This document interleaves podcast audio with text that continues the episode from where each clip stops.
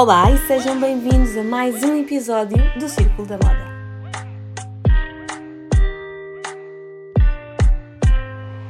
O meu nome é Joana Nabais Ferreira e vou guiar-vos por uma temporada dedicada às histórias e aos projetos de empreendedores, criativos e especialistas no mundo da moda.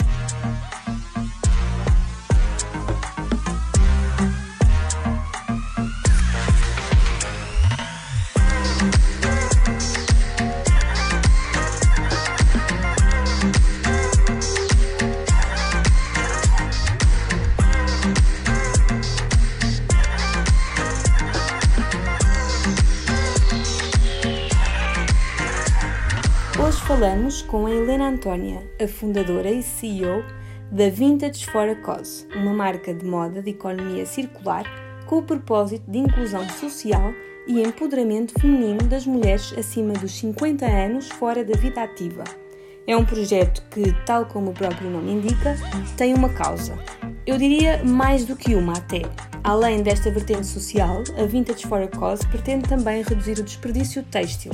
e, desde 2013, ano em que foi fundada, já evitou quase 2 toneladas de desperdício têxtil, tendo envolvido também já mais de 400 mulheres no projeto.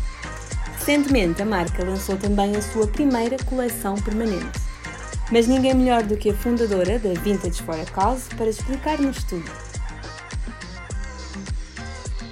És formada em Direito, realizaste uma pós-graduação em Empreendedorismo Social e tens uma mãe costureira que certamente acabou por, eh, por ser um fator também que te levou a enverdar por este mundo. Como é que surgiu o gosto pela moda e como é que começaste o Vintage for a Cause? A vintage acontece de uma forma completamente aleatória. Uh, eu, eu, como tu disseste, eu fiz o, o, meu curso em Direito e comecei a trabalhar ainda antes de terminar e ainda antes de fazer o estágio uh, da advocacia numa seguradora. Uh, mas a verdade é que eu sempre fui estudando temas marginais e mesmo do ponto de vista de escolha de roupa, eu sempre tive dificuldade em identificar-me com aquilo que era a roupa disponível porque o facto de ter uma mãe costureira e de ter usado a minha vida toda roupa transformada, de alguma forma condicionou muito um, o meu gosto pessoal por, por, por roupa e, e, e, reparo em detalhes uh, quando estou a comprar, uh, uh, que, que, obviamente são detalhes que se calhar a maior parte das pessoas não, não, não repara. E a vintage acontece quando eu já, muito cansada daquilo que estou a fazer, vou fazer uma pós-graduação em empreendedorismo e inovação social, sem saber muito bem o que é que isso queria dizer, ou sem ter um objetivo muito concreto, mas em que sou uh, desafiada a apresentar uma ideia de negócio, negócio social, ou seja, um negócio que não vise unicamente, uh, ou que não vise o lucro, mas, pelo contrário, dar resposta a um problema uh, social ou ambiental que, que, que, tenha expressão e que esteja negligenciado. Uhum. E eu acho que é nesse contexto que toda a minha, digamos, a minha experiência pessoal quase que se uh, integra num, num clique que eu, que eu não sei explicar, não é? Porque eu agora consigo explicar as razões pelas quais eu apresentei esta ideia, uh, mas na altura eu simplesmente tinha que me despachar e apresentar uma ideia que uh, respondesse a um problema social, que combinasse recursos abundantes de forma inovadora, que tivesse o potencial para ser sustentável do ponto de vista financeiro e ser replicável e ganhar escala. Portanto, na altura estava só a fazer um exercício e eu acho que foi a, a combinação de uma data de fatores. Uh, com especial enfoque naquilo que foi a minha experiência pessoal de vida, Uh, que, que, fez com que uh, a vintage nascesse. Não foi necessariamente uma paixão pela moda, porque uh, sim, eu aprecio moda, sobretudo enquanto utilizador e divirto-me imenso, uh, digamos, a pensar na, como é que podemos fazer roupa a partir de, de, de digamos, de, de, outras peças ou de tecidos que possamos combinar. Um, e de facto uh, uh, posso dizer que terei alguma sensibilidade e é uma coisa que me diverte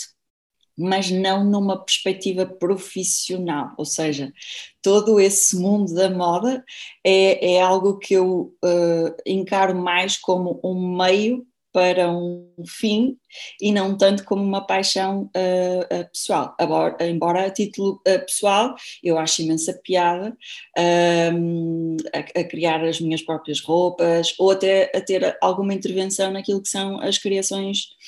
da Vintage for a Cause. Uhum. E o que é que é, para quem não conhece o projeto, o que é que é a Vintage for a Cause? Podemos uh, descrever a Vintage for a Cause como uma marca de roupa de economia circular e de economia circular porque está focada em reutilizar uh, unicamente aquilo que são os excedentes da indústria têxtil, ou considerado desperdício ou estoque morto, uh, ou então aquelas peças que não foram vendidas, um, que já estão produzidas uh, e que são consideradas na mesma estoque morto, mas em fase de pré-consumo. A reutilização desse desperdício é feita através da criação de coleções ou edições limitadas de, portanto, assinadas por diferentes designers ou com diferentes temáticas, cuja produção é entregue a costureiras sénior, aquelas costureiras mestras mais velhas que sabem fazer uh, o processo uh, uh, ou conseguem levar o processo de criação de uma peça de início até ao fim, não só como meio de criar um, oportunidades de emprego num modelo de empregabilidade que se ajusta mais à sua fase de vida, porque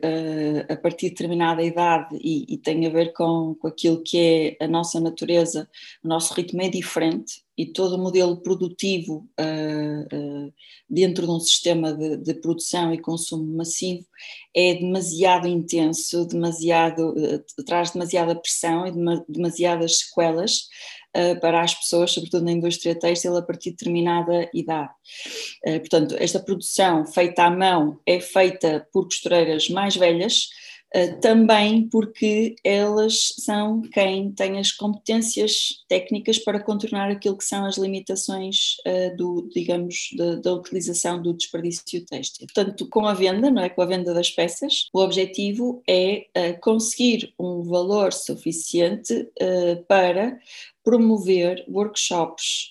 e programas de, ocupacionais para mulheres acima de 50 anos fora da vida ativa,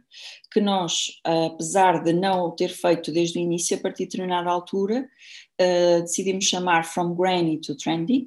e que basicamente consistem, uh, portanto, consiste na criação de clubes de costura em diferentes regiões do país, onde são facilitados inicialmente um conjunto de workshops que têm por objetivo transformar roupa uh, para estas senhoras exibirem num desfile e numa sessão fotográfica, passando elas a serem as cofundadoras e uh, codinamizadoras desse clube de, de costura numa fase uh, seguinte, com o objetivo não só de requalificar aquelas que ainda tenham objetivos, uh, portanto, de, de, criar seu próprio emprego ou de se empregarem, um, mas também aquelas que simplesmente querem ter uma ocupação, um, querem ter uma participação ativa na comunidade e não encontram resposta nas, na, na, noutras alternativas, porque a partir de determinada altura, a resposta para os séniores é extremamente passiva, ou então não tem uma diversidade suficiente para um grupo de pessoas que já é muito velha para o mercado de trabalho, mas ainda é muito jovem para uma resposta tão, tão assistencialista, tão, tão, tão passiva, tão às vezes até uh, com um tom infantil infantil, não é? Acaba por ser aqui um projeto ideal para esta fase de transição. Sim, eu diria que, apesar de nós termos pessoas entre os 50 e os 90 anos, eu diria que há de facto uma, uma faixa etária mais dominante, que anda entre os 60 e os 70, e que abarca precisamente aquelas pessoas que se estão a pré-reformar ou, já, ou se reformaram recentemente e que de repente ficaram sem aquilo que lhes traz mais validação. Não só lhes traz mais validação, como traz aquilo que é o suporte social, porque enquanto trabalhamos ou enquanto temos família para cuidar, não é? Vemos pessoas todos os dias, temos o nosso núcleo de amigos, temos temos o núcleo das pessoas com quem fazemos depois atividades sociais, temos vida social e de, uh, há uma propensão para a maior parte das pessoas colocarem a sua validação pessoal e o seu valor naquilo que fizeram a vida toda. Às vezes, quando uh, perguntamos às pessoas sobre, não é, sobre o seu background, elas resumem quem são aquilo que fizeram. Tipo, eu fui auditora financeira, uhum. eu fui doméstica, eu, não é? e nós somos muito mais do, do, que isso. E quantas mulheres é que já passaram pela Vintage for a Cause? Desde 2013, entre workshops presenciais e no, no último ano, entre soluções mais à distância, nós já estamos nas 400 mulheres. Claro que isto depois é irregular e uh, há também um. Ou seja, nós não temos 400 mulheres de forma regular, isto também é importante dizer-se, porque uh, o objetivo é também que exista um, um, um pós-participação no projeto com a integração das pessoas noutros projetos. O que é desejável que aconteça é que as pessoas, depois de participarem no projeto, ou criem o seu próprio emprego, isso acontece, muitas das senhoras juntam-se e criam os seus próprios ateliês de costura, outras, entretanto, ainda eh, com ainda potencial, com perfil de empregabilidade, empregam-se, muitas das vezes na área da, da costura e sobretudo neste contexto mais de economia circular, e muitas outras continuam a frequentar os clubes de costura como voluntárias, ou seja, como monitoras, uh, facilitando workshops da mesma, com a mesma temática de reaproveitamento de tecidos um, ehm, para senhoras da mesma idade ou para públicos mais jovens, porque uh, é importante também dizer que esta, uh, digamos, este, este público-alvo tem um, um potencial enorme de disseminar estas técnicas pelos mais jovens, ou então outras voluntariam-se noutras atividades da sua região, porque neste momento há um contexto de oportunidade e de necessidade muito grande e uh, muitos municípios uh, com quem nós trabalhamos em parceria têm já equipamentos e projetos em curso, como lojas sociais ou até uh, pequenas oficinas de, de, costura, que agora pretendem portanto, desenvolver mais num contexto de economia circular e de inclusão social em 2013, quando vocês começaram, se calhar, eu acho que ainda nem sequer se falava de upcycling, mas agora realmente há um conjunto de oportunidades e um mercado crescente que favorece também esta absorção de, das mulheres para o mercado de trabalho e para outro tipo de, de projetos, mas que deve continuar a ser um desafio realmente grande fazer esta gestão. É extremamente desafiante. Primeiro porque mesmo uh, havendo imensos estudos uh, que comprovam que de facto a reutilização do que já existe é o melhor, ou seja, o upcycling é a solução que menor impacto tem, e eu digo menor porque não há nada que não tenha, que tenha zero impacto. A reutilização de desperdício, a redução de desperdício ainda gera desperdício porque não há soluções de reciclagem uh, eficientes para tudo aquilo que é, que é, que é o lixo gerado pela, uh, digamos, pelo corte, pela confecção de, de, de peças, mas efetivamente Uh, o maior impacto uh, da indústria têxtil uh, acontece na fase de pré-consumo, por causa do cultivo, tingimentos, acabamentos, transporte, e há um grande desperdício uh, uh, nessa, nessa fase, portanto, uh, foi por isso que, apesar de uma fase inicial nós usarmos roupa usada, a partir de determinada altura passamos a usar o desperdício de, em fase de pré-consumo, os tecidos excedentes, restos de, de, de corte, confecção. Uh, no entanto, isso aporta vários desafios do ponto de vista técnico. O primeiro é não conseguir produzir em larga escala, depois é não garantir uma uniformidade e continuidade uh, de um determinado produto uh, com as mesmas características da primeira versão, e depois, mesmo do ponto de vista de custo, o custo de produção é superior, porque todo o modelo, portanto, todo, todo, toda a cadeia de valor e aquilo que existe em termos de serviços e de meios de produção está feito para largas escalas. está feito para grandes produções. Significa que se vamos produzir em menores quantidades, com problemas acrescidos, como muitas das vezes os rolos terem defeitos, vou, vou focar no corte, o corte, por exemplo, não pode ser um corte industrial. Significa que o corte tem que ser manual, significa que é um número de horas muito superior uh, de, na produção das, das, das peças. Uh, por outro lado, os retalhistas, ou quem compra estas peças, num, numa lógica mais de, de business to business e não tanto uh, o consumidor uh, final, estão habituados a fazer compras com um catálogo muito estável há um reconhecimento muito grande do valor que este modelo uh, mais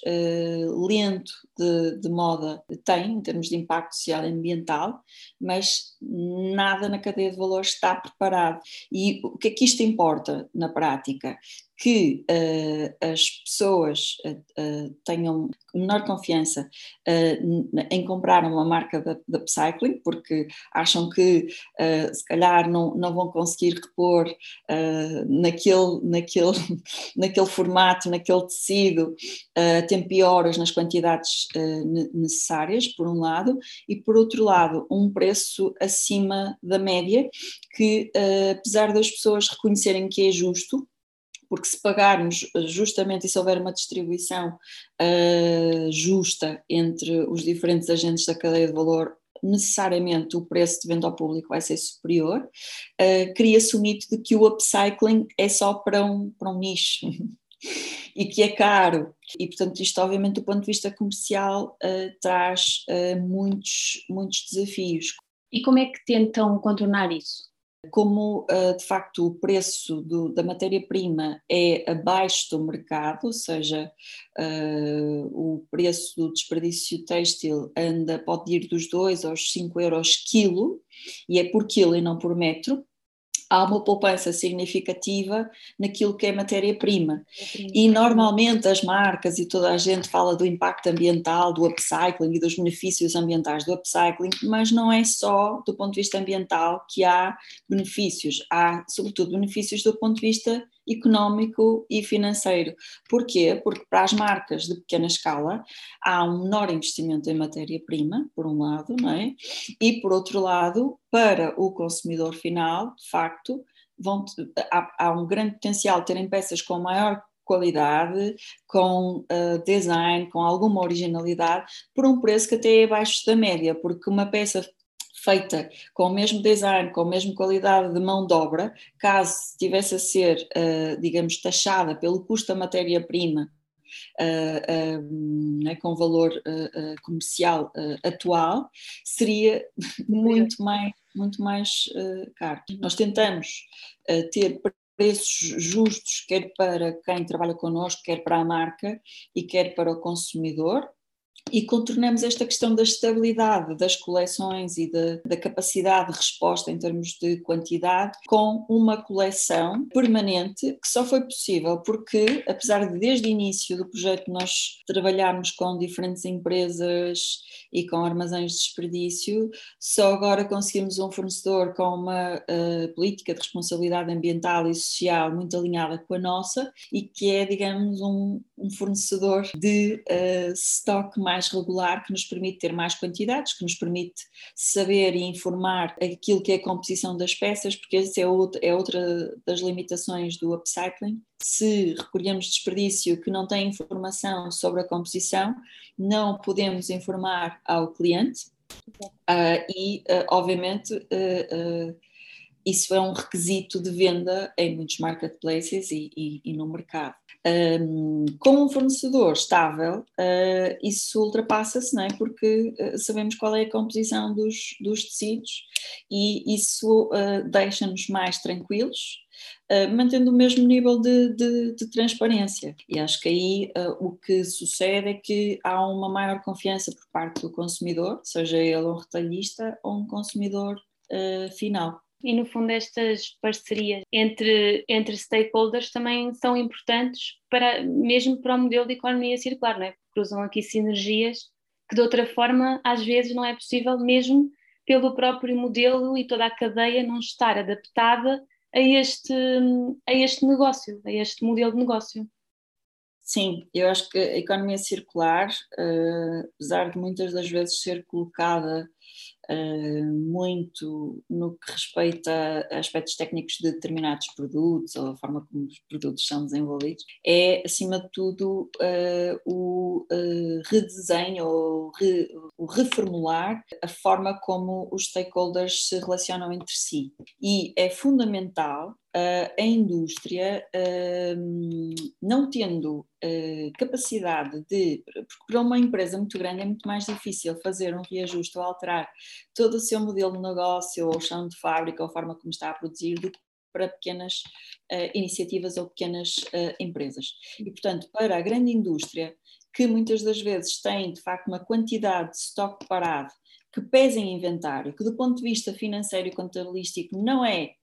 o melhor, uh, não é? o melhor negócio, uh, que muitas das vezes in, implica pagamento de taxas para tratamento desses resíduos. E não tendo uma solução circular que possa desenvolver internamente, essa empresa terá muito mais benefícios em uh, arranjar uma solução externa circular para o seu estoque morto. E, e sem dúvida nenhuma que as parcerias, neste momento, quanto mais Uh, portanto, quanto mais estudo sobre economia circular, quanto mais experiencio no dia a dia uh, o funcionamento da Vintage for a Cause, mais convencida estou de que não haverá um futuro com o um mínimo de sucesso se uh, diferentes agentes da sociedade civil, seja qual for o seu papel, se não trabalharem em conjunto porque vai ser impossível. Uh, o preço das matérias-primas já se viu, a escassez de recursos não é só do ponto de vista natural, e, portanto, o modelo que melhor serve um desenvolvimento sustentável e a economia circular é, sem dúvida, um modelo de cooperação uh, e um modelo de parceria e não um modelo de concorrência direta com, e competição, porque acho que isso tem mesmo os, os dias contados e não é por causa do espírito de, de, de escoteiro, ou, ou, é mesmo porque, do ponto de vista objetivo, económico, uh, é, existem benefícios concretos para cada um, uh, para cada um dos, dos, dos, stakeholders, não é? Porque se uma empresa tem estoque morto que não consegue viabilizar, que está a pesar inventário e o vende ou doa ao abrigo das suas políticas de, de responsabilidade uh, social, está a ter uma solução circular para algo que estava ali, que, que iria ter que ser incinerado eventualmente, o que teria custos para uma empresa de pequena escala que, cuja missão seja fazer isto, é a forma de obter uh, matéria-prima de qualidade com uma rastreabilidade uh, maior e poder oferecer um produto de maior qualidade ao consumidor final. O consumidor final vai conseguir ter produto comparativamente com maior valor a um preço similar ao da, da concorrência. Eu acho que uh, isto não só uh, tem vantagens económicas para cada um dos stakeholders, como gera um impacto muito positivo, uhum. quer no ambiente, não é? e que é passível de medir, isso mesmo sem métricas muito rigorosas é possível estimar qual é o impacto da, daquilo que, que são os tecidos que, reutilizados, em termos de não extração de, de, novos recursos naturais, em termos de poupança de água, em termos de não emissão de dióxido de carbono, e isso tem um impacto direto em termos de alterações climáticas. E já que estamos aqui a falar de métricas também, porque é importante também medir, quanto é que a Vintage for a Cause já poupou em desperdício têxtil? Quanto desperdício têxtil é que já evitou? Nós estamos a chegar às duas toneladas e eu trimestralmente tenho que fazer relatórios porque nós eh, temos o apoio financeiro da Fundação Carlos de Gulbenkian ao abrigo do quadro de sustentabilidade e de coesão social e uh, agora uh, em outubro já estávamos mesmo muito perto das duas toneladas. E isto significa uma poupança de bilhões uh, de litros de água que dava para se calhar um país beber durante mais de um ano, não é? E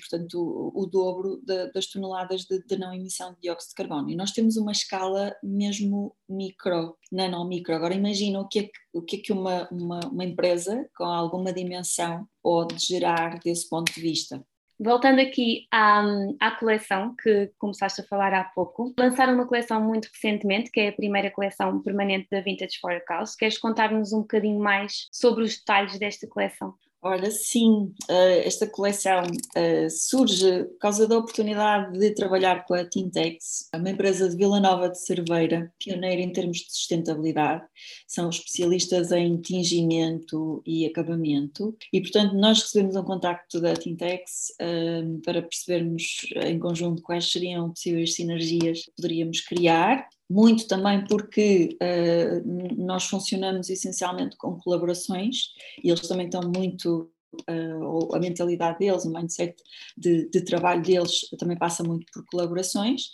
e surge a oportunidade de fazer uma, uma coleção com stock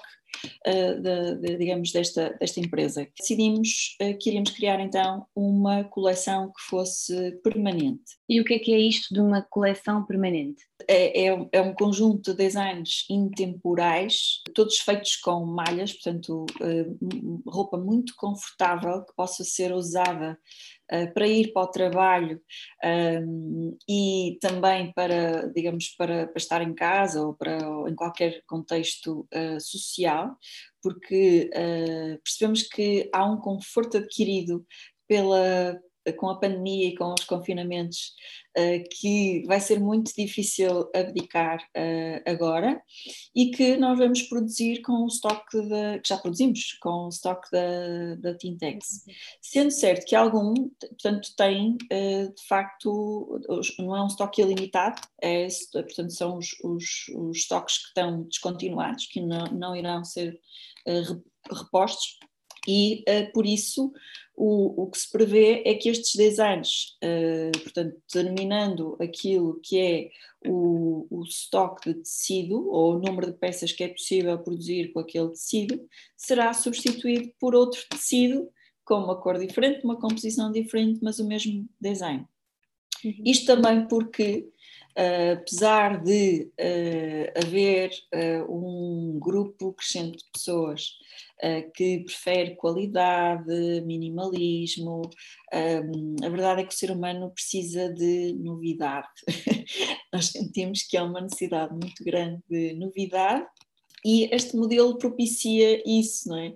Porque eh, pode-se manter um, sei lá, o design de uma camisola, de umas calças que está testado, mas substituir por cores diferentes, porque assim também vai se agradando e chegando a diferentes clientes. Uma coisa muito curiosa desta coleção é que inicialmente nós pensamos em fazê-la só por encomenda e percebemos a meio do processo que o por encomenda não ia ser tão sustentável quanto isso, porque se fosse por encomenda, cada vez que recebêssemos uma encomenda, teríamos que pedir o tecido correspondente à empresa, enviá-lo para a costureira, que depois enviaria para a Vintage for a Cause, que depois enviaria para o cliente. Porque depois não é só o percurso, é o percurso é o tempo que despende a empresa com a logística de cortar hoje, sei lá, um metro e tal, depois 60 centímetros, depois 3 metros e enviá-lo, é o custo de produção de estar a fazer uma peça ou duas peças numa semana, três peças noutra semana,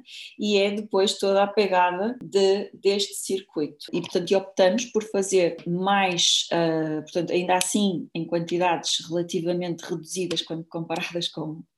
com outras marcas de maior dimensão, mas optamos por fazer mais stock, porque a meio disto tudo, uh, analisando os dados uh, e o risco, eventualmente até de. Uh, portanto, esta é uma coleção que vai estar só à venda online, porque decidimos fazer um preço que acreditamos que a maior parte das pessoas em Portugal pode a, comportar e por isso não vamos distribuir por lojas nem revender. Uh, e o online traz o risco de, uh, imagina, se comprares algo por encomenda e só houver aquele tamanho e não te servir, que é que vai acontecer? Vais devolver. Se devolveres, o que, é que acontece? A marca tem que devolver o dinheiro e não tem uma peça para substituir. E isto é uma aprendizagem e uma partilha que uh, se calhar não, não deveria ser trans, tão transparente, mas que eu acho que é importante tocar-se nestes pontos todos, porque de repente uh, o, aquilo que parecia ser a solução mais sustentável porque evitaria stock Uhum. Não é a solução mais sustentável, porque, do ponto de vista de custo de produção, do ponto de vista de custo de logística, de pegada carbónica com estes transportes todos e risco associado àquilo que é o, o, o modelo de e-commerce, foi, uh, foi importante revê-la.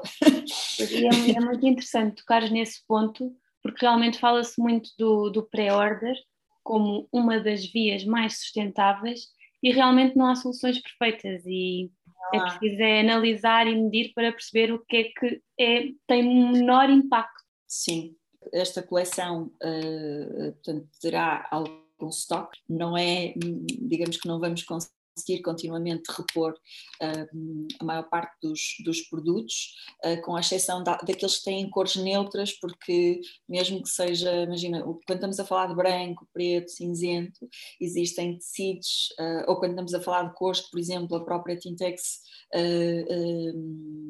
dá continuidade em termos de acabamento e de tingimento, pode-se conseguir garantir que há um produto exatamente igual, tem outro tecido, uma composição ligeiramente diferente e é possível dar resposta. Mas há outros que não, nós estamos a usar o estoque que será descontinuado, portanto, houve peças que esgotaram logo em 24 horas porque tínhamos um estoque relativamente uh, pequeno e sabemos que não vai ser uh, reposto.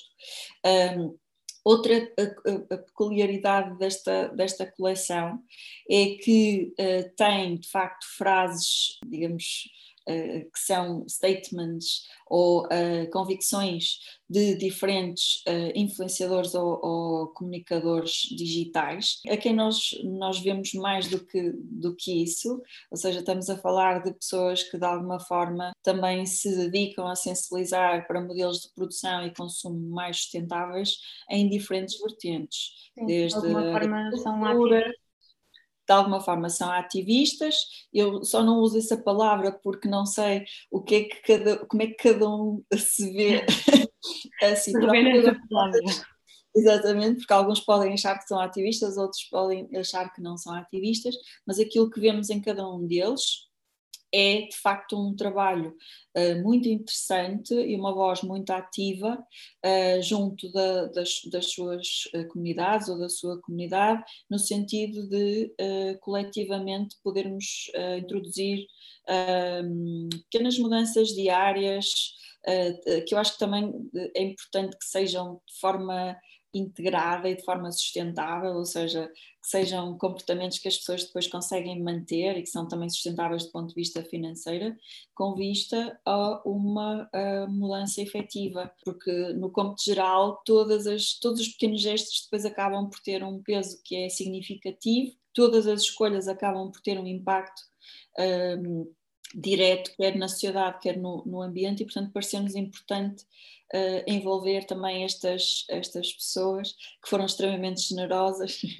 e, e, que participaram de, de, diferentes formas e que de certa forma também são uh, co-criadores da, da, da coleção. Espero que tenham gostado de conhecer melhor este projeto de economia circular com triplo impacto social, económico e ambiental. Se ainda não ouviram o episódio anterior com a Vanessa Alves, a fundadora da This is Hours, uma plataforma de aluguer de moda, convido-vos a escutarem também esse episódio. E já sabem, podem deixar-me os vossos comentários e o vosso feedback e sugestões através do Instagram, através da minha conta Joana underscore Tenham uma excelente semana e até breve!